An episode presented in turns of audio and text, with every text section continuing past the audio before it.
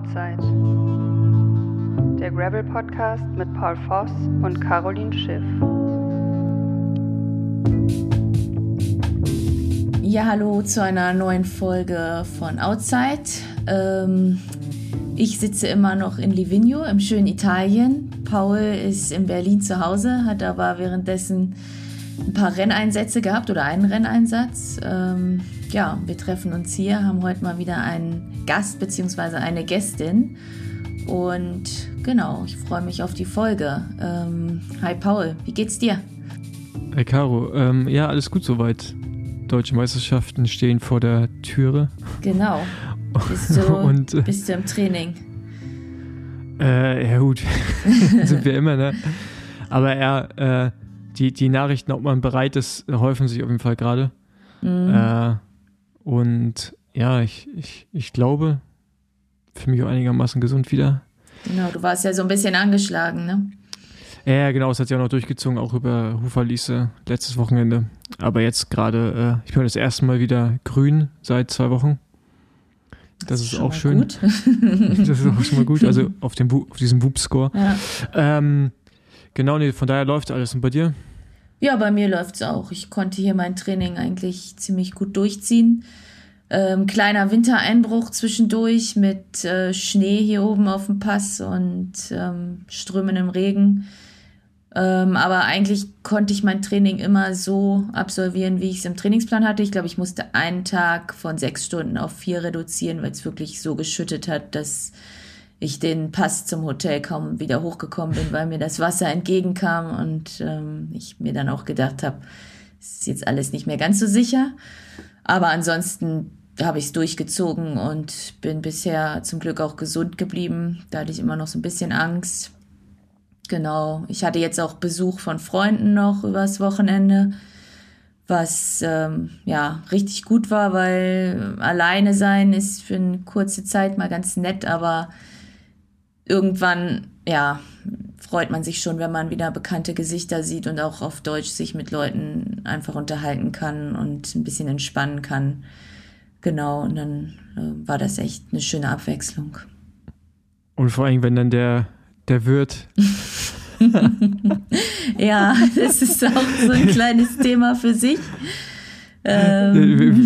Wenn der Wirt dann äh, auch mal in, in, also ja, in Ruhe lässt das falsche Wort, aber halt die andere Gesprächspartnerin sucht. Ja, er, er sucht Kontakt, der Hotelier hier. Und ähm, ja, als Frau alleine reisen, es hat seine Vor- und Nachteile. Und ähm, in dem Fall, ähm, finde ich, hat es eher Nachteile gerade. Und ich bin froh, wenn ich dann Mittwochmorgen Richtung Fulda reisen kann und du mich da einsammelst und ähm, ja, dann die deutsche Meisterschaft vor der Tür steht. Genau, dann ist äh, Reisegruppe Schiff Voss äh, wieder zusammen unterwegs. Genau. Und äh, aber äh, welche Vorteile hat man als Frau, wenn man reist? Also ich glaube, grundsätzlich wird einem schon viel geholfen, wenn man Probleme hat. Ich glaube, da hat man als Frau vielleicht schon einen Vorteil gegenüber Männern, so grundsätzlich. Also ich weiß zum Beispiel, meine Freundinnen, die hier waren, hatten Platten unterwegs, als sie allein unterwegs waren und äh, waren irgendwie am Reifen äh, oder am Schlauch wechseln und hatten das eigentlich gerade auch alles hingekriegt. Und dann hat direkt ein Auto angehalten mit zwei Männern und die hatten eine Standpumpe im Auto und die haben dann eben mit der Standpumpe den Reifen aufgepumpt. Und ich denke, solche Sachen einfach, keine Ahnung, ich glaube, da hat man als Frau vielleicht einen Vorteil. Aber ja, sonst, ja, jetzt in dem Fall finde ich, weiß ich nicht, finde ich es dann ein bisschen unangenehm, wenn Männer zu zu nahe kommen oder äh, sich zu viele Hoffnungen auf irgendwas machen. ja, ja, ist, äh, er hat gerade schon ein bisschen was erzählt, ist, äh, ja gut, bis, bist ja bald weg. Genau. trotzdem, ja. das macht natürlich die Situation trotzdem nicht unbedingt viel besser. Nee. Ähm, genau, aber ja, deutsche Meisterschaften äh, stehen jetzt irgendwie an. Äh, der offizielle Kurs ist Stand heute Montag äh, immer noch nicht draußen. Also zumindest gibt es noch keinen offiziellen GPX. Ähm, deswegen äh, bleiben wir mal gespannt, wie dann die Strecke final aussieht. Ja. Äh, der Juri Hollmann, der auch jetzt erfährt von Movies, der hat mich gerade angerufen, der meinte, da war so eine Abfahrt dabei, die fand er nicht so cool. Okay. Äh, äh, irgend so eine steinige oder mit so großen Brocken, an die kann ich mich gar nicht erinnern. Mm, also ich weiß, eine Abfahrt, die war mit so Spurrillen und schlammig, als wir gefahren sind. Da ist nämlich noch Sepp Breuer hinter mir gefahren und meinte, ähm, dass ich gut äh, technisch irgendwie was drauf habe, weil ich da so runtergefahren bin, aber ich fand die jetzt nicht. Ich könnte mir vorstellen, dass das die vielleicht war, aber mhm. es war, glaube ich, die einzige, wo ich mal dachte, okay, es hätte auch schief gehen können. Ja, aber es wird ja jetzt die ganze Woche über trocken sein, genau. wahrscheinlich auch eine warme, warme deutsche Meisterschaft und äh, daher denke ich mir, dass es der Kurs auch nochmal anders zu fahren sein wird, als äh, wir dann da waren. Ja, ich denke auch. Ja. Also ja. Reifenwahl ist dann ja auch wahrscheinlich relativ eindeutig, wenn es so bleibt. Ähm, ja, ich glaube schon, ne? Also ja. kann man schon ein Schwalbe RS, äh, würde ich jetzt mal gerade sagen, dass man den schon ziemlich sicher nehmen kann. Aber was mir jetzt, so bei Männern wird ja irgendwie so die Liste der Favoriten immer, immer länger oder der, der Mitfavoriten. Mhm. Ähm, ich finde bei dir sind es ja auch mal die gleichen, bis auf jetzt, mir fällt der Name nicht ein, die eine Frau, die jetzt wieder Dritte geworden ist in, in Italien. Mhm. Ähm, die, glaube ich, in Kopenhagen, die war auch schon in Schweden Dritte. Genau. Lebt in Kopenhagen, ja, ne? Ja. Ich weiß nicht, ob die auch die Deutsche fährt. Ich gehe mal davon aus, dass die eventuell auch die Deutsche fährt. Das weiß ich auch nicht. Ähm, Rosa Klöser heißt sie. Genau. Ja. Die scheint gut drauf zu sein auch. Ja. Also auf jeden Fall, also auf jeden Fall so eine, so eine Fahrerin, die ich, genau. die man irgendwie gar nicht so richtig wahrnimmt, aber die jetzt zum zweiten Mal schon auf dem Podium ja. und auch immer mit einem richtig gut besetzten Feld. Ja. Äh, von daher bin ich mal, bin ich mal gespannt. Frankreich war sie auch, da war sie, glaube ich, auch Dritte. Also. Ah, okay. Ja, genau. Ja. Aber jetzt schon dreimal Dritte. Ja. Ich denke auch, ähm, das ist auf jeden Fall eine, wenn sie fährt, die man nicht unterschätzen darf. Und ja, ansonsten weiß ich nicht, ähm, was, wer da jetzt bei Frauen so am Start sein wird. Ja. Bin gespannt auf jeden Fall. Aber bei dir sind ja, glaube ich, schon einige äh, ist schon eine ganz gute Konkurrenz da, ne? Ich meine, mit Lu ja, Lukas. Baum, der fährt, ne? Genau, dann Sascha Weber. Ähm, genau. Es sind alles so deutsche Meisterschaftsfahrer. Weißt du, also mhm. so die, die, die, die, die, die können so Meisterschaften. Ich habe jetzt, bei mir ist jetzt erst eine Goldmedaille über rausgesprungen bei Meisterschaften, von daher äh, ich habe jetzt nicht so das Pedigree Richtung äh, nationale Meisterschaften. Wo hattest du die? Ähm, äh, Junioren äh, Cross. Ah, okay. Ja. Vor Philipp Weizleben damals. Ähm, ja, äh, wird, wird auf jeden Fall eine, eine, eine interessante, interessante Angelegenheit. Ja. Was ich auch noch gesehen habe, Italien im Ergebnis, der Christian Kreuchler, der ist auch stark gefahren. Ne? Ich glaube, der war Fünfter ja, aber der fährt, oder Vierter. Der, genau, der fährt aber eigentlich immer gut. Also, mhm. ja, sobald, ein Kurs, sobald ein Kurs schwer ist, ist, ist der eigentlich auch immer vorne, muss man sagen. Also Top 5 fährt er regelmäßig, wenn es ein schwerer Kurs ist. Also jetzt Aachen war auch schwer, aber ich, ich glaube auch einfach ein Ticken zu technisch dann. Also mhm. auch zu viel so, so im Feld fahren ja, mit genau. äh, Positionskämpfen. Ähm, aber sonst, ja, der ist schon auf jeden Fall auch gut, ja. Ja, es gibt, gibt eine Haufenweise Leute, also die, die da aber, ähm, was ich so gehört habe, so ein, so ein Baum oder auch ein äh, Juri Heumann, der jetzt fährt, die sind schon auch Rennfahrer, die einfach, die fahren halt einfach. Also mhm. die machen das Rennen von alleine auch schwer. Von daher bin ich da eigentlich ganz zuversichtlich, dass wir ein Rennen haben, was ziemlich gerade auslaufen wird. Ja. ja. Wird, Und dann gucken wir, wer am Ende äh, die Nase vorne hat. Ja. Wird spannend. Ja, wie war es ähm, in Belgien bei dir? Ich habe gesehen, Podium neben Wout von Art. Ja, ja. Ähm, ich habe es schon im Besemann gesagt, es war irgendwie komisch so. Man hat also die Reaktion auf den dritten Platz mit von Art auf dem Podium sind, scheinen mehr zu sein, als wenn man selber ein Rennen gewinnt, mhm. wenn er nicht drauf auf dem Podium ist. Ähm, ja, aber die, also jetzt mal die Platzierung beiseite, so rein, was an Leistung abgerufen wurde, war ja schon ein ziemlich hohes Niveau. Also äh, die Wattwerte, die ich jetzt gefahren bin, und wir sind jetzt auch nicht die ganze Zeit Vollgas gefahren am Ende, äh, dann auch eher kontrolliert und ähm, sind schon, sind schon solide. Also das ist schon so für den Bereich, wo wir uns halt im Gravel bewegen, schon, schon ziemlich gut. Ähm, von daher war, war die reine Performance, war ich da schon ziemlich zufrieden mit. Äh, trotz dessen, dass ich irgendwie angeschlagen war. Ähm, genau. Und der Wout war halt einfach, also das, das ja, der ist ein anderes Rad drin gefahren. Mhm. Also der hätte, also ne, der, der, der musste am Ende ja auch nicht schneller fahren. Mhm. So. Er hat trotzdem neun Minuten abgenommen und äh, ja, es war ein brutal harter Kurs. Also für dich wäre das halt so ein Ding auch voll gewesen, weil das ist, du fährst wenn hoch oder runter. Mhm, ja. Und auch steil und der, äh, ja, war eigentlich ein schönes Rennen, muss ich sagen. Ja, hat, das muss ich sagen, war ich auch ein bisschen traurig, dass ich nicht da war. So wie ich das ja. gesehen habe, alles. Und auch gute Stimmung, ne? Also mhm. es ist halt wie in Belgien, die sind dann, die, die, die Zuschauer sind dann so von Feldweg zu Feldweg auch gefahren, wo du das relativ viel angucken konntest, auf einer kurzen mhm. Distanz. Also war schon, war schon eine schöne Veranstaltung. Ja. Und Start war ja auch von äh, Liège, glaube ich, ein Teil der Strecke, ne? Ähm, genau, ja, ja, ja, ja das, das war Bin ziemlich steil. Ja, das war unangenehm steil. Ja. Kenne ich ja auch die Strecke. Genau. Ja, ich war ähm, sogar, ich war sogar live im Rennen ähm, dabei, weil ich bin gerade einen Pass hochgefahren, irgendwie hier den äh, in, in der Schweiz irgendeinen Pass. Und dann klingelt mein Telefon, ich gehe ran und dann äh, ruft mich ein, ein Vereinskollege an ja, ich bin hier in, äh, in Hofverlies und ich bin gerade über den Lenker abgestiegen, ich habe mir Schlüsselbein gebrochen äh, kann ich damit noch nach Hause fahren? Mit dem Auto. Ah. Ja. Ich so, ähm, ja, also. Ja, haben wir alle schon mal gemacht, muss man sagen. Ja, habe ich auch gesagt. Also habe ich auch schon zweimal gemacht, aber Ferndiagnosen, ohne das gesehen zu haben, sind jetzt nicht gerade sehr, ähm, ja, sind, sind schwierig auf jeden Fall. Und ähm, ja, er hat es dann gemacht und war dann auch alles gut. Aber ich glaube, das Rennen ist auch technisch ja teilweise nicht ganz einfach.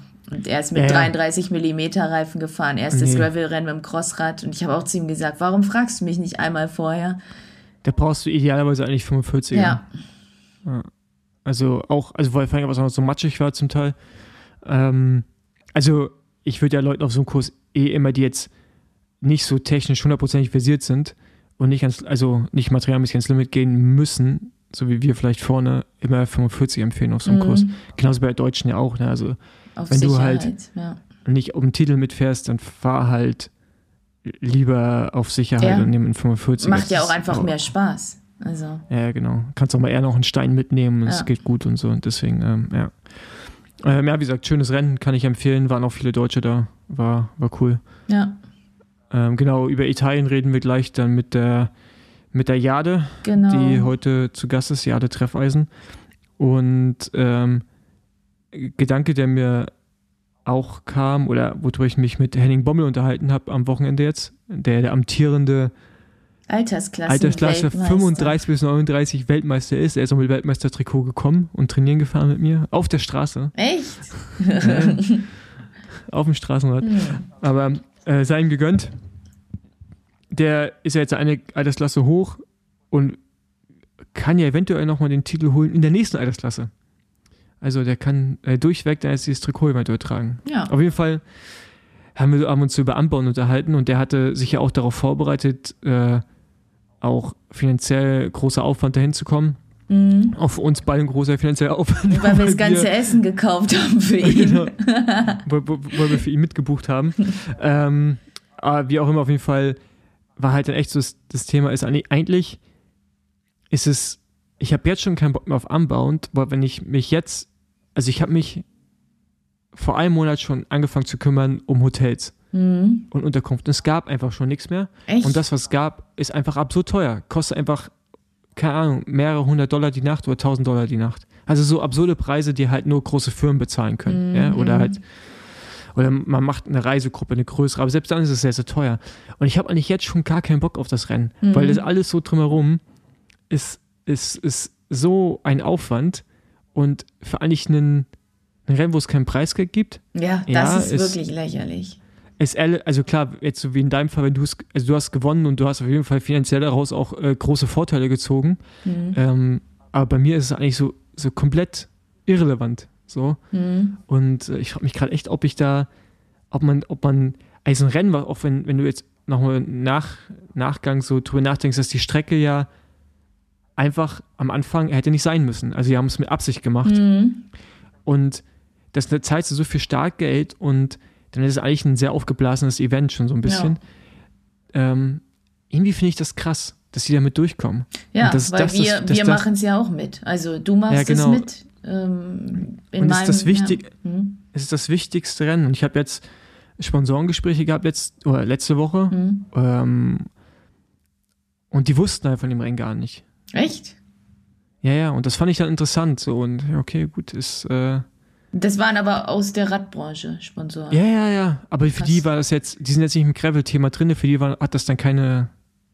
Also die kennen natürlich so die UCI-Sachen, aber für die hatte das dann keine Relevanz. Mhm. Und ich finde es auch interessant, jetzt kommen ja ab und zu mal ein paar Amis rüber nach Deutschland, mhm. oder nach Europa meine ich.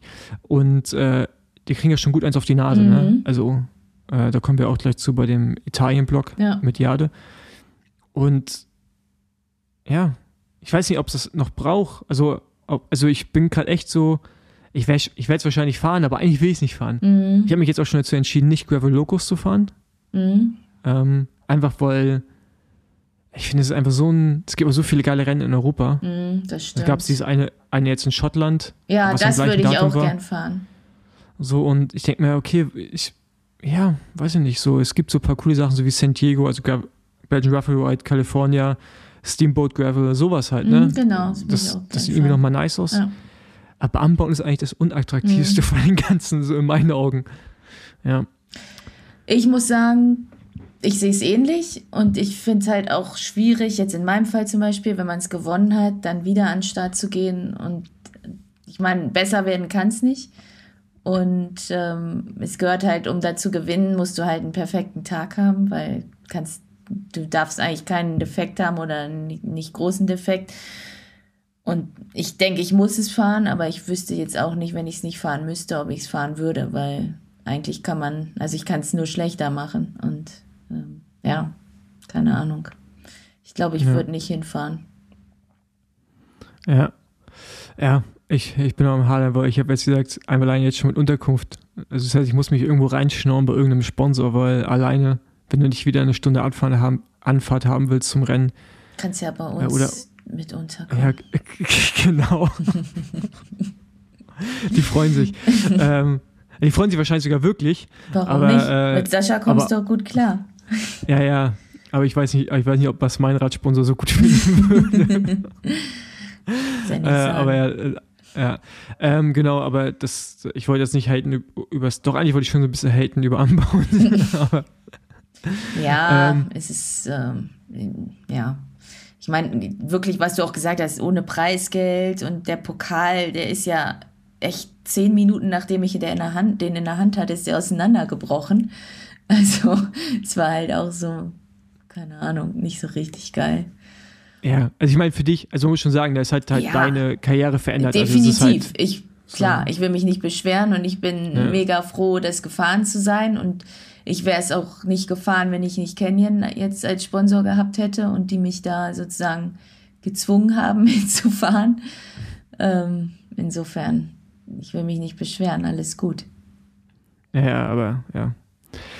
Ja, ähm, wollen wir mal die Jade dazu holen, damit wir ja, damit auch wir, über, Italien, genau. über Italien reden können und, und warum sie eigentlich mit, heißt sie, warte mal, heißt sie Angela, ich sag die Namen falsch, Frau Merkel. Angie.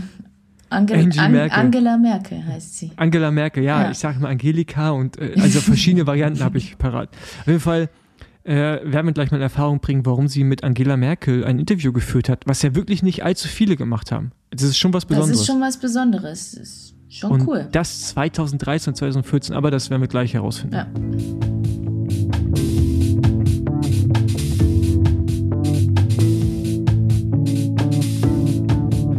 So, wir haben jetzt die, die Jade Treffeisen bei uns und wie die meisten wissen, die auch im Besenwagen hören, ich habe so einen Fetisch für Namen.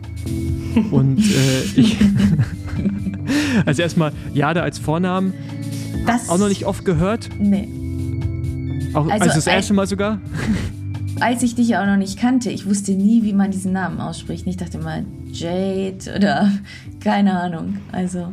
Ja, ist lustig. Ist immer die erste Frage, die kommt so. Wie spricht man deinen Vornamen aus? Englisch, Deutsch? Was haben sich deine Eltern dabei gedacht? Dann sage ich immer ganz einfach so wie es da steht, einfach aussprechen. Ich wurde auch schon gefragt, ob mich meine Eltern nach der Kosmetikmarke Jade Maybelline benannt haben. Da meinte ich immer so, nein, nach dem Edelstein. Ah, okay, okay. Aber dann, ich finde deinen Nachnamen eigentlich noch viel besser, Treffeisen. Ja. Da ist auch so, muss man zweimal hinschauen, ob steht, steht da wirklich Treffeisen. Also ist irgendwie, ja. Ich weiß, jetzt finden andere wahrscheinlich gar nicht, gar nicht so besonders, aber ich, ja, ich ich, ich finde halt Namen manchmal lustig. Auf jeden Fall, Jale Treffeisen, 31 Jahre alt, Gravelfahrerin, fährt gleichzeitig für Embrace the World auch so ein paar Straßenrennen, glaube ich, ne? Ja, dieses Jahr nur eins, die DM und eine Rundfahrt. Aber du bist sonst auch bei Embrace the World auf jeden Fall? Ja, genau. Genau. Du warst letztes Jahr bei der ersten Gravel-Weltmeisterschaft Vierte im Elite-Rennen der Frauen, bist um Bronze gesprintet, wurdest du leider von der Italienerin geschlagen. Ähm, genau, und hast halt vor zehn Jahren Angela Merkel interviewt, was ich in der ganzen Vita fast oben ansiedeln würde, gerade so. Weil das nicht ich glaube, es haben mehr Leute Medaillen genau, gewonnen als Interviews ich geführt auch. mit Angela Merkel. Von daher. Ja, ich erwähne das immer nicht so, weil es immer peinlich, dass die Leute, wenn die mich googeln, kommt immer dieses Bild und ich sage immer so, das ist bestimmt das einzige Bild, auf dem Angela Merkel besser aussieht als ich. weil ich da so schlimm getroffen bin. Ich glaube, äh, das hing ein bisschen mit meiner Aufregung zusammen, eventuell. Ja. Ähm, ja, aber lass uns da direkt mal einsteigen. Wie, also wie kam es dazu, dass du sie interviewt hast? Also hast du dann Journalismus studiert oder? Mm, ich habe im Bachelor Politik und Verwaltungswissenschaften studiert in Konstanz, ähm, weil ich immer das studieren wollte, was mich interessiert. Also irgendwann bin ich da ein bisschen vom Weg abgekommen. Jedenfalls äh, habe ich das im Bachelor studiert und wir hatten halt im dritten Semester war das, glaube ich, damals sechsmonatiges Pflichtpraktikum. Und da habe ich die eine Hälfte im Bildungsministerium in Bonn gemacht und die andere Hälfte im Bundespresseamt in Berlin. Und im Bundespresseamt werden immer die armen Praktikanten ausgewählt, ähm, bei so einer Podcast-Reihe mitzumachen, die heißt Die Kanzlerin direkt. Und wenn man dann Glück hat oder Pech, je nachdem, wie man sieht und ausgewählt wird, muss man dann eben die Bundeskanzlerin oder den Bundeskanzler interviewen. Und so kam das zustande. Und ich war natürlich aufgeregt ohne Ende. Macht man ja nicht alle Tage. Und dann durfte ich äh, ich glaube, es war 2014, durfte ich Bundeskanzlerin zum Bundeshaushalt 2014 interviewen. Spannendes Thema, ever. Aber Angie ist bestimmt nett, oder? Also so, ich finde, ich habe die nur auf der, die ist schon sympathisch. Also ich habe die auf der Eurobike ein paar Mal gesehen, da fand ich die Eurobike. immer ganz. Hätte ich jetzt auch ja, nicht gedacht. Ja, da war die immer. Die war immer auf der Eurobike früher. Okay. Ja, die war total nett, aber also es ist halt, wie das da so abläuft, ist der ganze Tagesablauf durchgetaktet. Dann wirst du da reingeschleust mit dem stellvertretenden Leiter vom Bundespresseamt. Der geht dann rein und dann ist kurz Händeschütteln, dann ist äh, zwei Sätze Smalltalk und dann geht's los und dann fünf Minuten und dann, okay, danke, noch ein paar persönliche Fragen und wieder raus. So läuft es dann ab. Ah, es war ganz lustig, äh, weil, ne, ich total aufgeregt und dann äh, dieser Herr, der mich da begleitet hat, war dann total routiniert in seinem Verhalten, meinte so, ach, Frau Merkel, heute haben Sie aber wieder ein tolles Jackett an und ich war nur so nix und dachte so, oh mein Gott. Okay.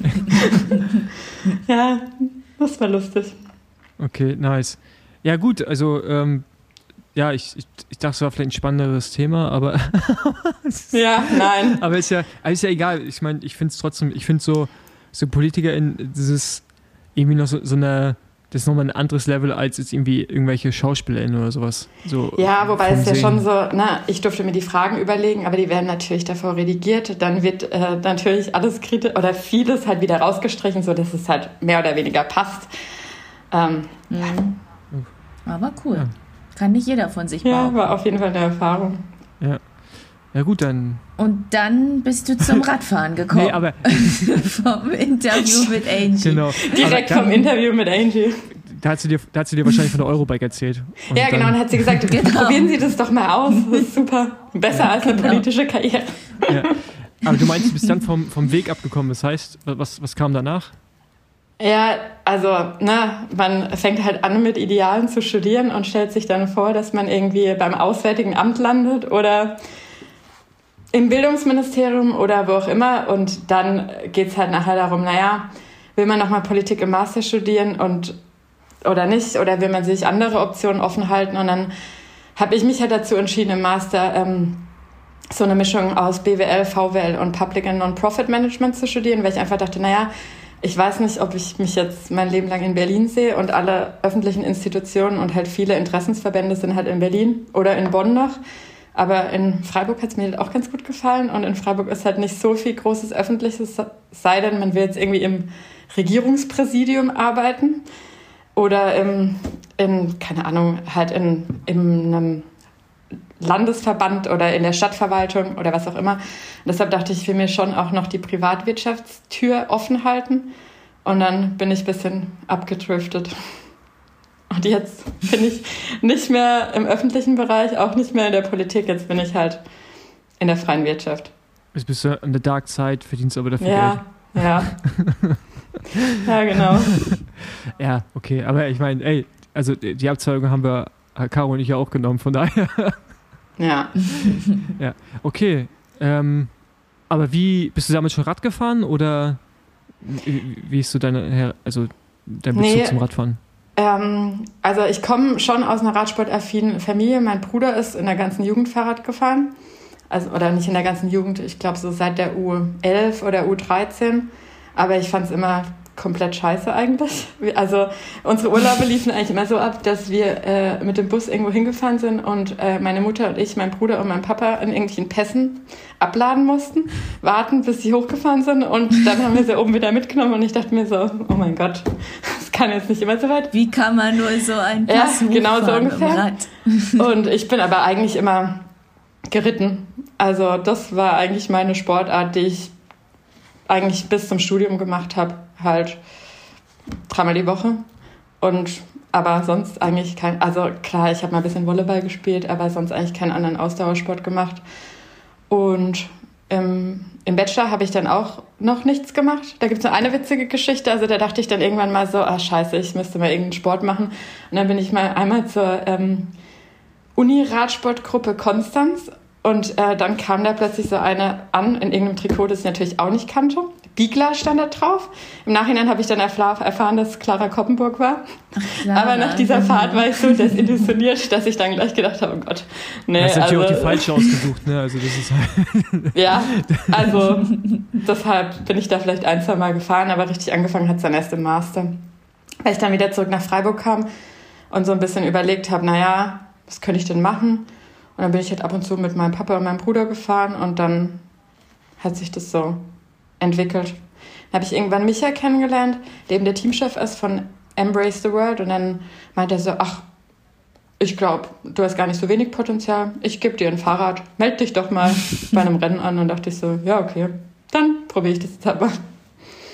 Wie alt warst du da?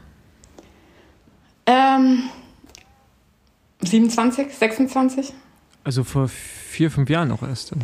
Ja, ich glaube, ich bin 2018 habe ich mich dann für ein Rennen mal angemeldet und 2019 bin ich das erste Bundesliga-Rennen gefahren in Einhausen, war das, glaube ich. Mhm.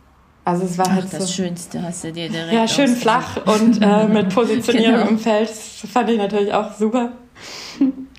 Traum. Aber ja, und dann hattest du ja Corona-Zeit direkt vor dir. Ja, genau. Also so schnell wie es dann angefangen hat, hat es dann gefühlt auch wieder aufgehört, weil dann halt direkt Corona war. Also da waren dann wirklich nur ein paar Rennen. Ja. Und du hattest ja auch, glaube ich, einen richtig schwierigen Einstieg. Das hattest du mir mal erzählt, weil du in Karbach dieses Sturzfestival mitgenommen hast. Ne? Ja, das war dann, als es direkt wieder losging. 2021 war das dann. Dann waren natürlich auch alle super motiviert und wollten Rennen fahren. Dann dachte ich natürlich auch so, ja gut, Karbach, erstes Bundesliga-Rennen, fährt man natürlich mit. Und dachte mir vorher schon, weil er wirklich, ich glaube, da waren, also da waren echt viele Leute am Start, ich glaube über 100, weil das natürlich jeder mitnehmen mhm. wollte. Und dann hatte ich aber irgendwie, lief das alles ganz gut und dann ähm, war ich in dieser Spitzengruppe, wo dann, glaube ich, sowieso nur noch acht oder zehn Leute waren und dachte mir schon so, oh geil, jetzt bist du safe. Und dann fahren wir irgendwann über diese Kuppe in diese Abfahrt rein und dann habe ich nur noch gesehen, wie vor mir die Leute irgendwie so durch die Luft fliegen. Und dann bin ich halt, also ich weiß jetzt nicht mehr ganz genau, also ich weiß gar nicht, wie es passiert ist. Ich glaube, die haben sich vor mir irgendwie aufgehangen und dann bin ich halt irgendwie drüber gestürzt.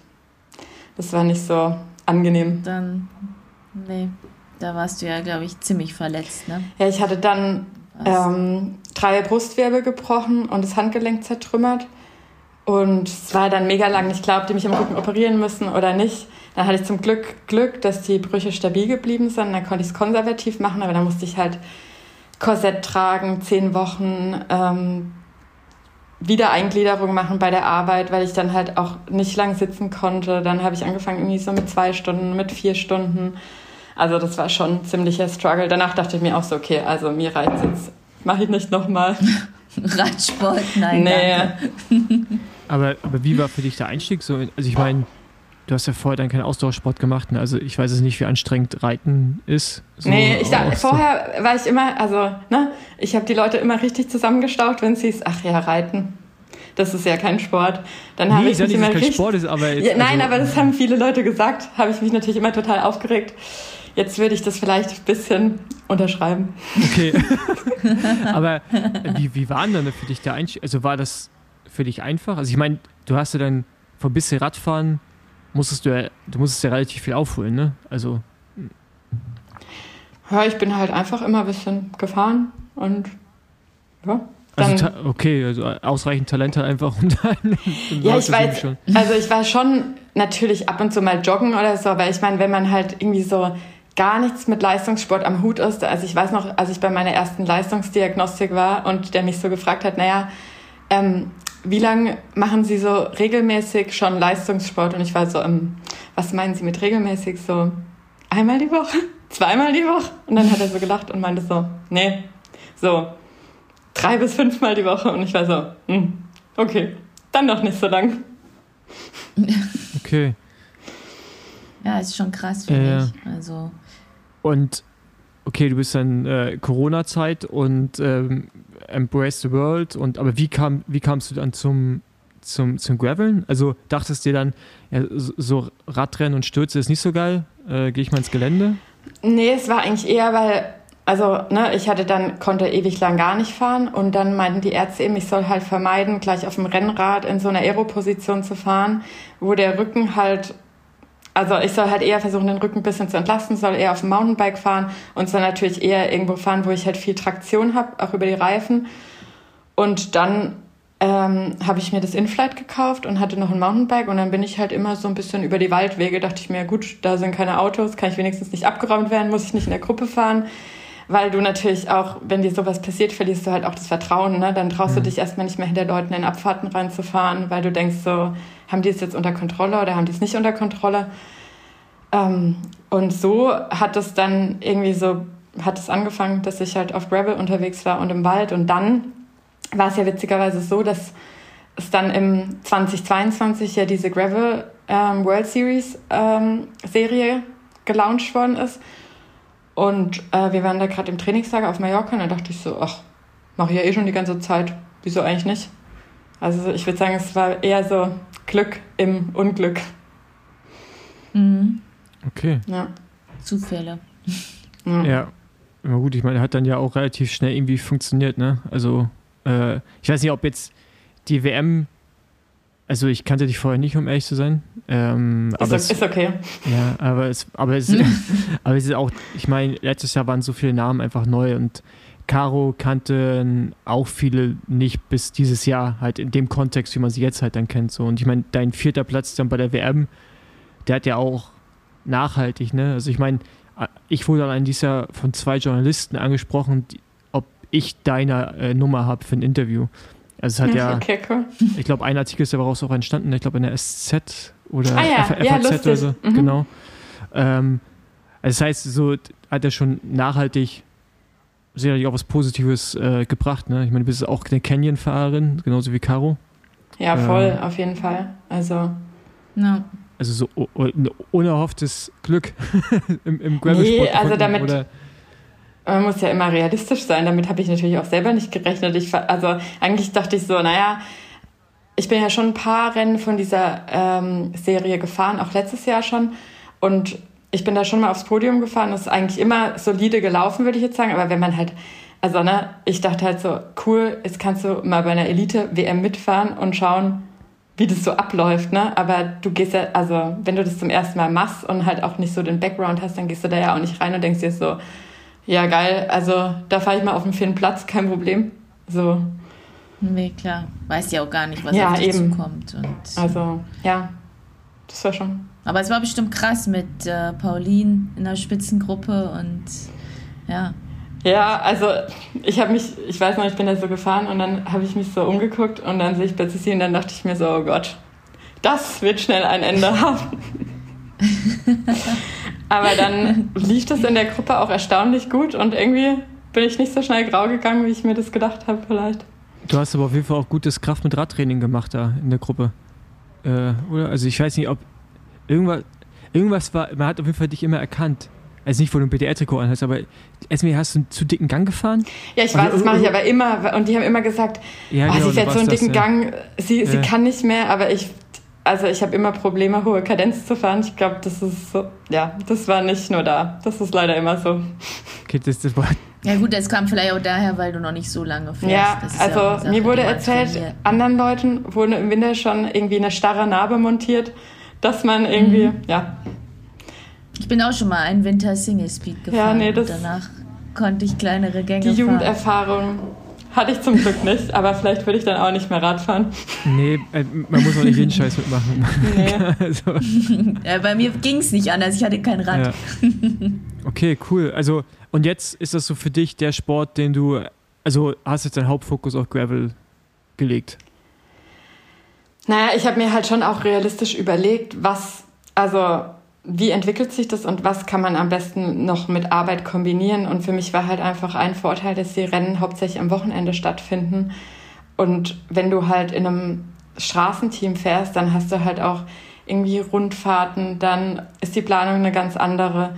Und für mich war halt der Aspekt, dass ich da halt Freiheit habe, mir irgendwie die Rennen auszusuchen, die mir Spaß machen, noch was irgendwie von der Welt sehen kann und dabei möglichst wenig Arbeitszeit drauf geht so die beste Option am Ende. Also siehst, siehst ja. du dich gar nicht als Radprofi, sondern eher als jemand, also, also es hört sich an, als wenn du auch gerne einfach weiter arbeiten möchtest. Oder, oder würdest du gerne den Schritt auch dahin gehen, rein professionell Rad zu fahren? Naja, also ich, ich glaube, ich bin da immer so ein bisschen realistisch und denke mir halt, ich will mich halt auch, also mein Job macht mir ja Spaß und ich will mich gerne in meinem Job weiterentwickeln. Und ich bin jetzt auch nicht mehr 25, dass ich irgendwie sagen würde, naja, ich studiere und es ist irgendwie egal, was ich mache. Und jetzt mache ich halt mal irgendwie zwei Jahre Pause und gucke, was so geht. Sondern es ist halt so, dass ich halt als, also letztes Jahr habe ich ja auch schon dreieinhalb Jahre gearbeitet nach dem Master, dann ist halt dieser Schritt zu sagen, man hört irgendwie auf zu arbeiten. Also das habe ich gar nie hinterfragt. Außerdem ist natürlich auch eine finanzielle Frage. Also wenn du halt einmal in der Komfortsituation bist, dass du ein Einkommen hast, von dem du gut leben kannst, dann musst du das ja auch erstmal mit einer anderen Komponente ersetzen, sage ich mhm. jetzt mal. Mhm. Klar. Außerdem will ich mich ah. ja auch in meinem Job entwickeln. Und wenn, wenn man halt aufhört, dann ist das Entwicklungspotenzial halt später im Beruf auch nicht. Also so habe ich mir das eben gedacht. Ja. Klar, ist schwierig. Ja. Dann. Ist aber ein interessantes Thema. Also wir haben das auch im Besenwagen schon besprochen. Das ist gerade bei Frauen anders als bei Männern. Also bei Männern, also es passiert bei Männern sehr, sehr selten, dass die mit 26 anfangen und dann noch, na, ja. also so eine Karriere machen, die es ja auch nur annähernd Geld verdienen. Ja? Und es kommt bei Frauen schon oft so vor und Frauen haben dann einen viel höheren Bildungsgrad, wo die halt, also, also jetzt ja auch nicht mehr zum Glück, aber ich meine, selbst vor fünf Jahren noch. Ja? Oder ich meine, also musste man halt studieren, man musste irgendwie den Job machen, man musste quasi eine, eine berufliche Karriere irgendwie anstreben, um dann Sport ausüben zu können. Und bei ja, uns voll. im Männerbereich mhm. war es ja einfach immer schon so, ja, da kannst du ja auch ja, so, selbst im Conti-Bereich, wenn du ein gutes Conti-Team findest, das nicht in Deutschland, sondern im Ausland, dann reicht das zum Leben. Das war beim Frauen mhm. ja lange ja, nicht voll. so. Frauen sind halt noch nicht so ja, lange in der Komfortsituation, dass die sagen können, naja, also vor allem ist ja dann nicht, also muss ja auch nicht nur aktuell Geld verdienen, sondern muss ja dann auch so verdienen, dass du sagen kannst, naja, ähm, ich kann auch irgendwas zurücklegen, dass es sich irgendwie für später dann auch mal lohnt. Und es ist halt auch ein Nachteil, ja. ne, nicht in die Rentenkasse einzuzahlen, Sozialversicherung und, und, und. Aber vielleicht, also, vielleicht bin ich dafür, also ich bin halt, glaube ich, vom Typ her eher risikoavers. Deshalb, ja. Ja, ja aber ich kann es verstehen. Also. Ja ich meine, ich, ich, ich bin ja auch ewig in der Situation gewesen und bei mir ist mit dem Radladen noch irgendwie immer noch eine andere Situation vielleicht. Klar, dann hast du auch ein bisschen mehr Flexibilität, das dir einzuteilen, wie du. Genau, aber jetzt ich habe ja auch immer noch gearbeitet. Das höre ich jetzt zum Ende des Jahres halt auf, aber war halt auch immer noch eine Überlegung und ob man es wirklich macht, aber ja. Ja, voll. Das, ja. Aber es gibt bei Frauen definitiv super viele hoch ausgebildete ähm, Sportlerinnen. Also es gibt ja super viele Ärztinnen im Peloton und das ist schon krass. Ja, deswegen rufen dich auch Männer an, wenn sich das Schlüsselbein gebrochen haben, ob sie damit Auto fahren dürfen. Sollten. Genau. Caro ist nebenher noch Ärztin. Wir haben es Genau. nicht mitbekommen. genau. Könnt mich alle anrufen. Ferndiagnosen gebe ich immer gern. Aber wie viel Zeit zum Training hast du dann in der Woche? Also jetzt so einfach mal so so einer durchschnittlichen Woche, was trainierst du an Stunden? Es kommt immer ein bisschen drauf an. Was ich jetzt schon gesagt, äh, gemacht habe, Anfang des Jahres, also letztes Jahr habe ich halt Vollzeit gearbeitet, aber ich arbeite halt in einer IT-Beratung, wo du halt vom Projektgeschäft völlig, also wo du halt viel Projektgeschäft hast und nicht irgendwie dann immer sagen kannst, so, okay, ich arbeite heute von 7 bis 16 Uhr und dann lasse ich den Stift fallen, sondern es ist halt immer so ein bisschen phasenweise, dass du irgendwie ähm, dann ein Projekt live nimmst oder irgendwie Monatsabschluss ist und dann kannst du nicht sagen, ja, nee, ich habe jetzt schon 40 Stunden voll, ich gehe jetzt heim. Und dann dachte ich, naja, ähm, dann reduziere ich auf 80 Prozent. Ähm, dann habe ich wenigstens einen Tag, den ich irgendwie für Anreise nutzen kann oder irgendwie mal ein bisschen mehr trainieren kann. Deshalb habe ich jetzt seit 1.1. immer am Donnerstag frei. Und das ist halt ganz gut, dass ich halt oft irgendwie am Donnerstag zum Rennen hinfahren kann. Dann konnte ich am Freitag Homeoffice machen oder von Remote ein bisschen arbeiten und dann halt noch wenigstens ein bisschen Kurs angucken, Vorbelastung machen.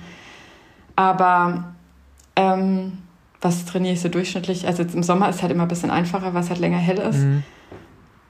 Ich würde sagen 15 Stunden, wenn es gut läuft. 18. Das ist aber auch. Also, Aber dann ist schon Struggle. ja, ja, aber also im Sch also ich habe schon mehr im Schnitt, aber jetzt auch nicht viel mehr. Also es ist schon solide. Ne? Also, Nicht übertrieben viel. also ja, damit genau. kann man schon. Also das jetzt, Ja. das reicht, um zu performen. Sagen wir mal so. Also es reicht, also um jetzt top, top.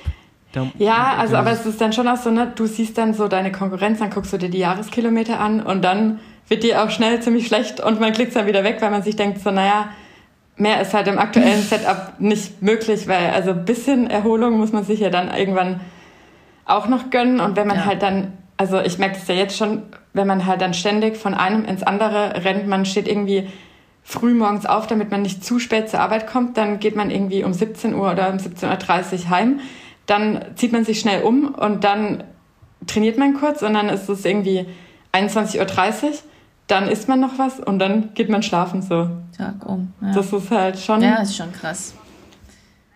Bleibt nicht viel übrig vom Ja. Tag, ne? Und Sozialleben hat man ja vielleicht auch noch, Familie, Voll. Freunde, die man noch mal Also es sehen ist so möchte, lustig, weil- nichts mit dem Sport zu tun Ja, weil die meisten Leute so in meinem Umfeld, die haben ja nichts mit Radsport zu tun, weil das, also sind so meine Freunde aus Ja, dem weil du da auch nicht eben aufgewachsen aus dem Bachelor bist. und aus dem Master und also die fragen mich manchmal, ob ich noch alle Latten am Zaun habe, so, ne? Oder wenn ich dann irgendwie dann so unter der Woche Kaffee trinken nach der Arbeit, so, okay, ja, am Ruhetag so zwischen 17.30 Uhr und 18 Uhr oder so. Ist dann schon manchmal dann schwierig, natürlich alles unter einen Hut zu bringen, aber ich meine, ne, wenn es einem Spaß macht, dann ist man ja auch bereit, irgendwie Einschnitte zu machen und mir macht super viel Spaß, deshalb bin ich bereit, das zu opfern, so. Aber ich glaube, Ja.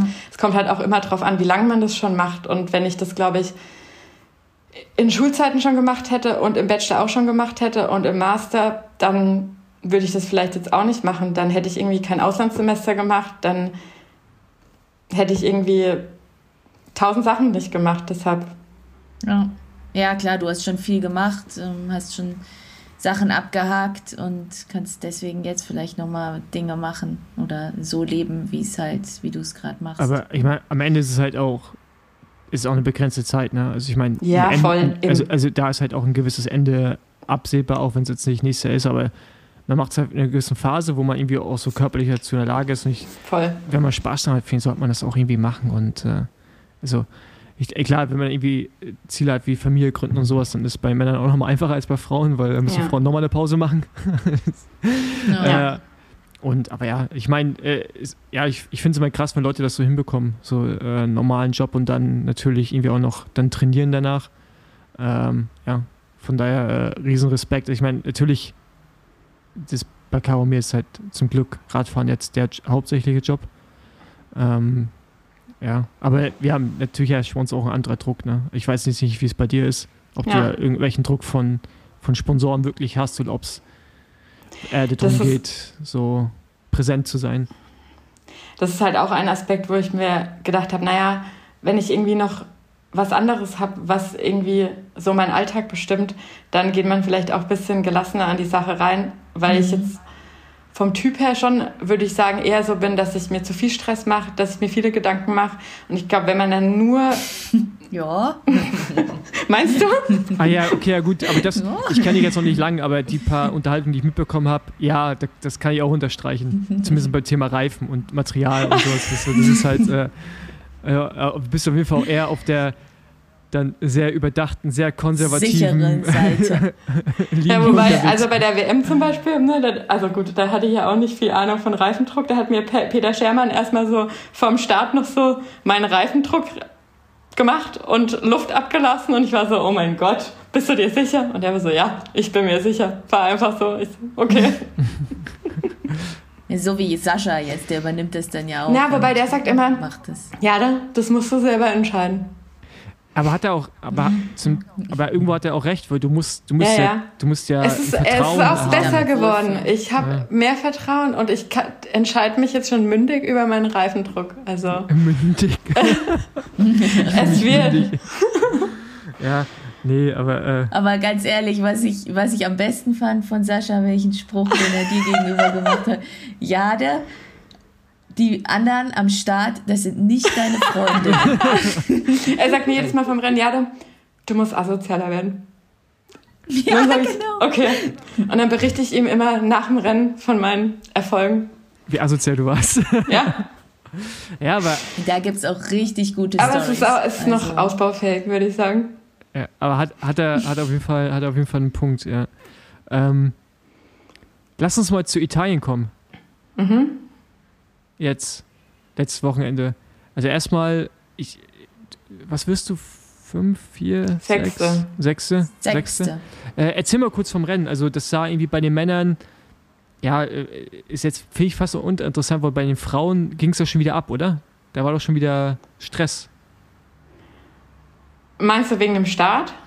Zum Beispiel. Und im Rennen selber auch und so? Im Rennen auch und danach. Und Ach, ich finde halt immer so, die Rennsituation wird halt also einfach unehrlich, wenn da. Also ich verstehe es, dass man die okay. Starts nicht.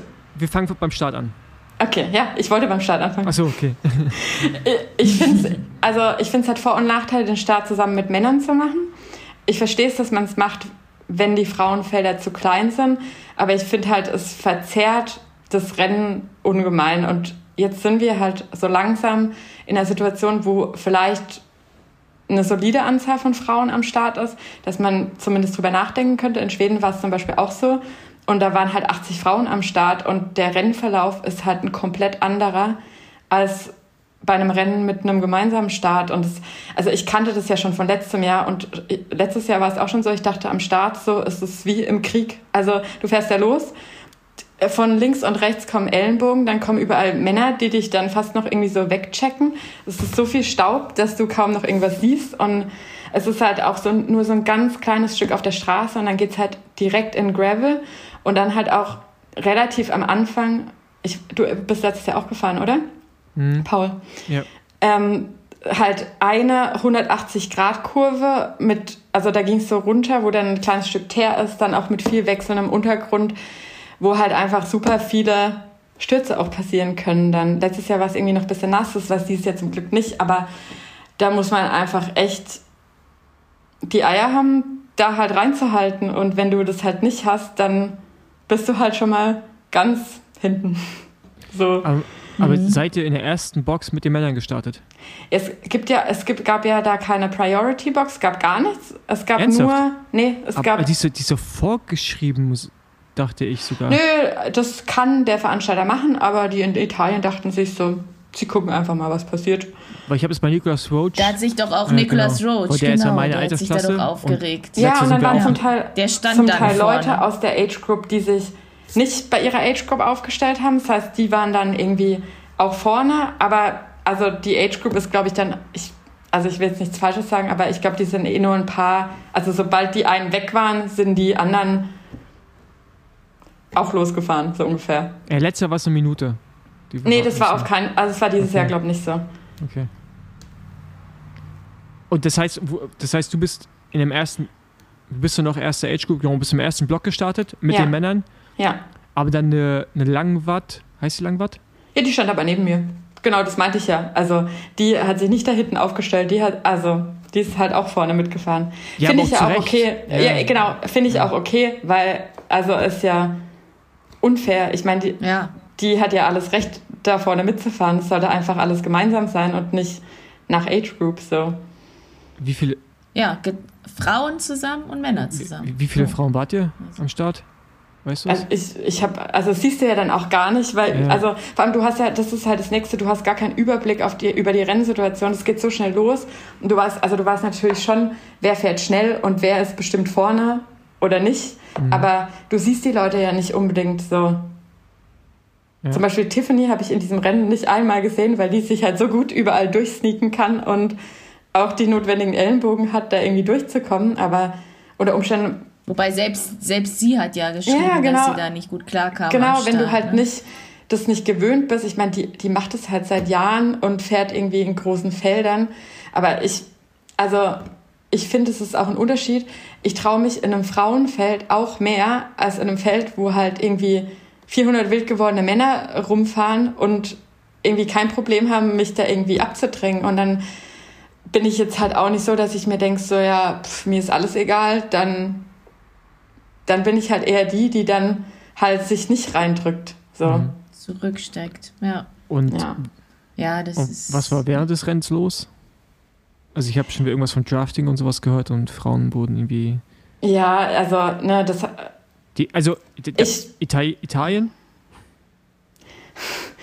Ich weiß gar nicht, wie das genau, oder wer das jetzt alles war. Ich will da jetzt auch keine Namen nennen oder irgendwie Blaming machen, aber ich habe halt, Tiffany hat mir dann auch nur erzählt, dass halt viele Leute wieder ihren persönlichen Anfahrer dabei hatten, der halt irgendwie dann am Berg ein Tempo gefahren ist und wenn du halt, also normalerweise ist es ja so, du, klar, es ist eine Rennsituation, du findest Gruppen und dann wirst du, wirst du halt von Männern häufig, bei denen du im Flachen mitfahren kannst, wirst du halt am Berg gedroppt, so. Aber wenn du halt ja. jemanden hast, der am Berg langsam macht und dich im Flachen dann direkt wieder mitziehen kann, dann hast du halt einfach Vorteile anderen gegenüber. Und aus dem Grund ja. entstehen dann halt zum Teil auch so riesige Abstände, wo ich mir dann schon denke, so, naja, ist ja irgendwie ehrlicher, es gibt ein Frauenfeld, dann hätte man eine eigene Rennsituation und dann gäbe es das einfach alles nicht. Aber ja. da muss ich jetzt aber auch sagen, ähm, also ich meine, letztes Jahr gab es auch, ne, da habe ich auch die Geschichten gehört, da ich blame jetzt. Also letztes Jahr habe ich sogar Geschichten gehört, wo welche ohne Nummer mitgefahren ja, sind, die dann vom Ziel irgendwo abgebogen sind. ja, das weiß ich nicht. Aber also, ich möchte jetzt gerne in die italienische Nationalmannschaft bleiben, weil die die ganze Sache auch bei der WM ja genauso mal machen. Die stellen sich ja mit 40 Leuten am Start, wo die UCI das irgendwie so frei gibt. Und das ist einfach Anfang an einfach ein unfaires Radrennen, wo die dürfen doppelte Anzahl an Startenden. An Im Elite-Rennen ja, ja. auch? Ach so, okay. Wir hatten letzte zwei Nationalmannschaften bei den Männern. Ich weiß nicht, wie es bei den Frauen war. Ähm, es, war es war unglaublich viele Männer. Also, das, ah. ja. das fand ich auch lustig. Die Italienerinnen kamen auch alle wieder in ihrem Nationaltrikot genau. zu diesem Rennen. Und, und da fahren die Männer schon für die Frauen auch zum Teil. Und letzter gab es, glaube ich, auch so ein Leadout irgendwie und sowas. Und ich finde das nicht geil. Ich, und was jetzt mit Schweden, in Schweden hattet ihr auch einen separaten Start, glaube ich, nach den Männern. Aber ihr seid ja auch in die Männer reingefahren, ne? Ja, aber, aber die haben sich nicht eingemischt. Genau, richtig. Also, aber und, und ich finde, das muss doch auch möglich sein, in, also selbst wenn man zusammen fährt, dass die Männer sich einfach aus der ganzen Sache raushalten. Also die fahren ja eher und nicht ja. mehr um irgendeinen, die können dann am Ende ihre Platzierung auch ausfahren oder die sollen dann wegfahren, wie auch immer. Aber ich finde das halt auch dieses, also dieses ständige, ich, ich, ich, weiß noch nicht, was das soll. Also ich finde das auch so doof, weißt du, von ja. den Männern auch. Und dann natürlich, du kannst nicht verhindern, wenn andere Leute, wenn Leute für andere Leute fahren, du musst eigentlich dann anschwärzen, weil es ist nämlich verboten, glaube ich sogar. Also ich, also bei den USA ist bei den Rennen Drafting verboten da wirst du disqualifiziert. Ich weiß nicht, ob bei der UCI das auch so ist. Ähm, eigentlich musst du Leute auch. Ja, aber dann brauchst du halt lernen. auch jemand, der das beobachtet. Ja. Weißt du, wie willst du das? die Beweislage ist schon ja. ein bisschen kritisch. Ja, aber, ist, aber, ich finde es, also. es ist halt, ne, also ich meine jetzt unabhängig auf Mann oder Frau, andersrum würde ich es auch nicht cool finden. Wenn eine starke nee, Frau ich einen schwachen Mann zieht, ist auch nicht cool. Mir, mir haben das halt hinterher dann Leute aus der Feedzone erzählt oder irgendwie, was Sascha beobachtet hat, so halt. Mhm. Mhm. Ja.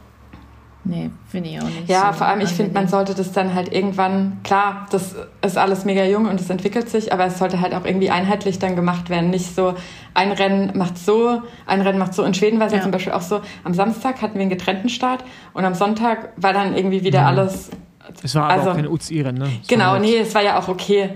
Also, aber ich finde zumindest für die UCI-Rennen, wenn irgendwie eine gewisse Starteranzahl vorhanden ist, könnte man das schon machen. Ja, war eigentlich auch ja. das Anliegen der OCE oder nicht? Mhm. Dass dann ab eine, also dass man eigentlich sich berät und ab einer gewissen Anzahl halt einen separaten Start macht. Okay, das weiß ich nicht. Ging letztes Jahr. In Holland hatten ja. wir auch einen eigenen Start. Ja. Aber da war es wirklich auch und so. Da war es zum Beispiel auch so, als die Männer dann kamen, war das Rennen, äh, unser Rennen eigentlich schon, auch schon wieder zerstört. Ja. Also es war halt auch genau so wieder. Ja. Aber äh, also ja, der Sport entwickelt sich, aber leider, also das Problem, wie es oft bei Verbänden ist, dass, dass wir alle schneller sind, als der Sport sich entwickelt. Also wir entwickeln uns alle schneller und auch alle Partner um uns herum, aber der Verband zieht nicht in dem gleichen Schritt damit. Siehe Priority Box, mhm. dass du eigentlich jetzt schon eine hohe Anzahl auch in Europa an FahrerInnen hast, die auf einem professionellen Level das betreiben und die sollten nicht in Altersklassen starten, sondern sollten einfach in der Elite-Kategorie starten und das sollte separiert sein von den Altersklassen, damit, weil ich finde es immer noch Quatsch, dass ich jedes Mal bei so einem UCI-Rennen ja. irgendwie meine Altersklasse gewinne oder auf dem Podium lande, ähm, obwohl ich eigentlich mhm, mich mit genau. der Elite messen will und nicht mit meiner Altersklasse und das ja, ist so. ich, ich verstehe das schon ein bisschen, es ist ja auch eine Gratwanderung, weil ich meine, es gibt ja auch Leute, die das ausprobieren wollen. Und ich finde, man sollte den Leuten auch die Möglichkeit geben, sowas zu probieren. Sonst wird die Einstiegshürde halt wieder gleich so Aber das groß. ist ja kein Problem. Genau. Du, du entscheidest dich ja dafür. Ich ja. entscheide mich bei der WM ja auf. Genau, so sollte man es machen. Für die Elite und nicht für die Altersklasse, obwohl ich beides ja. machen könnte. So, und, ja, voll. Genau. Äh, ich finde, das sollte einfach, äh, die Wahl sollte man, sollte man haben. Es sollte man irgendwie auch unterscheiden. Und Leute, die sich auf Elite fahren wollen, fahren Elite. Aber dann, weil also es gibt halt so viele Weekend Warrior in die wollen halt auch gerne mal auf so ein Podium und für die ist das, bedeutet das die Welt. Weißt du? Ja. Und wenn du ja, mal die ganz, ja. ey, gerade, ey, ganz ehrlich, gerade 19 bis 34, das ist ja das kompetitivste Feld. Ich glaube, bei euch Frauen, ich weiß gar nicht, ob es bei den Frauen aus ist, aber bei den Männern auf jeden Fall, die, die, die sind ja alles richtig gute Rennfahrer. Und das, die fahren auch um die Altersklassen-Ding. Und das, ja, das ist irgendwie dann, der, der, der 19 bis 34 Weltmeister, also den siehst du selten vorne der fährt immer mit dem Trikot, aber der ist jetzt nie, also der ist schon auch immer irgendwie mit dabei, aber der ist nicht mit den zehn Besten. Ja. Weißt du, weil das alles irgendwie zum Teil Profis sind oder in professionellen Strukturen unterwegs sind. Und dann ist Elite-Rennfahren. Das ist mhm. alles so, ich finde, das muss man jetzt eigentlich schon ein bisschen anfangen zu, zu trennen. Mit, also, dass man die eigene Entscheidung hat, ja, wo man starten will. Aber gut. Ja, ja voll. Definitiv. Vielleicht gibt es nächstes Jahr neue Regeln, wer weiß. Ja, sicher. Bleibt immer spannend auf jeden Fall. Jetzt. Was Neues kommt. Deutsche Meisterschaft, ihr beiden. genau. Freust du dich schon? Ich mich? Oh, ich ja. bin. Also bisher bin ich noch am Hoffen. Wir waren ja da am Wochenende bei einem Rennen und eine, ähm, die mit uns in der Unterkunft war, hat einfach ähm, gestern Abend so ein Foto von ihrem positiven Corona-Test in die Gruppe geschickt. Oh. Und bis zu dem Zeitpunkt, wo ich es gesehen habe, dachte ich mir so, habe ich irgendwie gar nicht mehr über Corona nachgedacht. Und mhm. seitdem habe ich jetzt schon wieder latent Angst bekommen. Dann fängt man irgendwie auch schon wieder an, sich einzubilden, dass man jetzt vielleicht doch ein bisschen Kopfweh hat. Und dann überlegt man, wo man irgendwie überall Kontakt hatte oder auch nicht. Deshalb habe ich jetzt gerade noch ein bisschen Angst, bevor ich mich. Also ich glaube, wenn ich es morgen nicht kriege, dann ist alles gut. Aber das stresst mich jetzt gerade noch ein bisschen im Vorfeld. Ja, verständlich. Das ist ist nicht angenehm. Nee. Vor allem, weil man halt ja, gar nicht mehr ja damit. gerade wieder ein bisschen ja, um. voll. Also ich habe gar nicht mehr damit gerechnet und dann habe ich das jetzt so ein paar Leuten erzählt. Und dann meinen auch alle so, ja, gerade kriegen es irgendwie wieder viele Leute oder. Mhm. Ja. ja. Also ich war jetzt auch letzten Freitag hier, weil meine Freunde mich hier besucht haben und dann waren wir auch abends noch in Livigno ähm, in so einem, ja, wir waren was essen und das war also ein bisschen vollerer Laden. Und dann habe ich auch danach gedacht, oh, eigentlich darf man sowas Ja, gar aber- nicht machen, wenn man irgendwelche Ziele noch hat. Aber es ist auch krass, dass man das so Aber schnell dann wieder vergisst, ne? Weil ich war auch am Anfang immer noch so ultra vorsichtig. Ich bin auch, so zu ja. Unbound mit meiner, brav mit meiner Maske immer geflogen. Und wenn Ja. man dann irgendwie so ein paar Sachen überlebt hat, dann denkt man sich wieder so, ach. Oder man vergisst halt einfach schnell wieder. Ja, geht mir genauso. Aber angenommen, du bist gesund, was wir einfach hoffen, hast du Bock? Ja, auf jeden Fall. Okay, sehr gut. Und dann, was fährst du noch danach? EM und WM. Okay, also das klassische Programm. Ja. Wie wir. Und bei der, Es wäre ja noch dieses Earth Final, was irgendwie auch einige Ja. fahren. Oh ja, aber das ist wieder so weit weg und ja, ich, ich, Ja. ja. dann dachte ich so, nee. fährst du Elite oder Altersklasse bei der WM? Nee, also, Hey, das, was ist es? Frage. das, das ist eine berechtigte Frage. Nee, ähm, also ich ehrlich gesagt, ich habe noch überhaupt gar keine Informationen darüber erhalten. Ich habe mich letztens gefragt, scheiße, also muss ich mich jetzt eigentlich selber irgendwo melden, dass ich da starten kann? Weil bisher habe ich nichts unternommen und auch keine Informationen. Ich hoffe einfach, dass ich da starten darf. Ja. Also, Ich weiß nicht, ob du den BDR anhauen Ah, musst, äh, ja. du, aber du bist doch letztes Muss Jahr man. auch gefahren, dann müsstest du doch eigentlich ach, habt auch ihr die schon angeschrieben, sein. oder wie? Ne, Nee. ja, also ich habe ich hab Torben irgendwann mal geschrieben, dass ich gerne Elite fahren will und was ich machen muss. Äh, ich weiß nicht mehr, was die Antwort war. Also, also ich, geregelt ist auch noch nichts, aber ich gehe davon aus, dass, dass man das jetzt dann zeitnah irgendwann regeln kann. So. Okay, dann muss ich ihm auch mal schreiben. Also ich Also bin bisher muss immer sich ja davon, melden. Ja. Genau davon ausgegangen, dass das schon alles irgendwie laufen wird, weil, also, fände ich jetzt schon ein bisschen fies, wenn ich da nicht starten darf. Aber Ich glaube, BDR Also hat eigene glaub nicht, Kriterien dass- festgelegt, Ja. wer, wer Elite fahren darf. Ja, ich glaub, die haben letztes Jahr war es doch irgendwie- erledigt. Podium ähm, oder irgendwie sowas. Ja, ja. Also ich glaube, wir erfüllen die schon. Ich, ich frage zur Sicherheit nochmal nach, nicht, dass es am Ende heißt, ich habe mich nicht gemeldet und Nee, kannst Altersklasse fahren. nee, das finde ich nicht so nett. Ja, ähm, okay, nice. Ja, dann, äh, dann sehen wir uns hoffentlich alle am Wochenende gesund, vor allen Dingen. Ja, Ja, genau. Toi, toi, toi. Halt durch. Nicht, nicht zu viel dran denken, nicht zu viel doofe Gedanken haben, das hilft ist auch. immer leichter gesagt als getan, aber ich klopfe lieber Ich mal auf Holz. Ja, ja, ja, auf Ja. jeden Fall. Ähm, ja, cool. Dann äh, danke, dass du dir Zeit genommen hast. Äh, Ja, danke für die Einladung. wo bist du zu Hause? Freiburg? Dank. Ja, Freiburg. Kann man da gut graveln? Ja, mega. Ihr könnt mal so eine kleine. Reisegruppen-Exkursion machen. Dann zeige ich euch mal ein paar Wege. Ja, wir, wir müssen eh Ja, viele Orte noch Freiburg Exkursionen ist machen, immer ein Ziel. Ja. Ja. Okay, das, äh, das Angebot nehmen wir irgendwann nochmal an. Kann ja auch jeder Einzelne von uns annehmen, aber vielleicht, gut. wir- vielleicht kriegen wir das als Reisegruppe nochmal hin. Dann, Ja. Caro, wir sehen uns am Mittwoch Fulda am Bahnhof.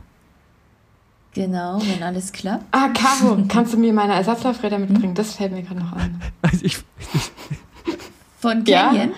Oder? Sehr ja. gut. Wenn Sascha die zu meinem Rad stellt, Ja, kann macht ich er, die gerne macht ja, er. ja, dann, da. Sehr gut. da muss, Wenn die ins ja, Auto genau, passen, die, die kommen ja in mein Auto, was zum Teil von Orbea finanziert wird. da, Oh, da- ah, ich glaube, wir haben ein gutes Gegenargument, sonst gibt es einfach keine Flaschen mehr beim nächsten Rennen. Ja, ja, genau. Das, das wäre jetzt gerade mein nächster Punkt gewesen. Deswegen, äh, ich, ich habe da, ich hab da zumindest, ich mache das Sascha zuliebe, mache ich das. Oh, okay. Weil, also Sascha hat mir schon auf den Arsch gerettet, muss ich sagen. Okay. Nochmal vielen Dank. Ich weiß nicht, ob der uns überhaupt hört, keine Ahnung. Aber Glaub Nee. nicht. ähm, gut, dann ähm, wir sehen uns, wir sehen uns auch. Yes. Genau. Bis dann. Ciao. Bis dann. Danke dir. Bis dann. Ciao. Ciao.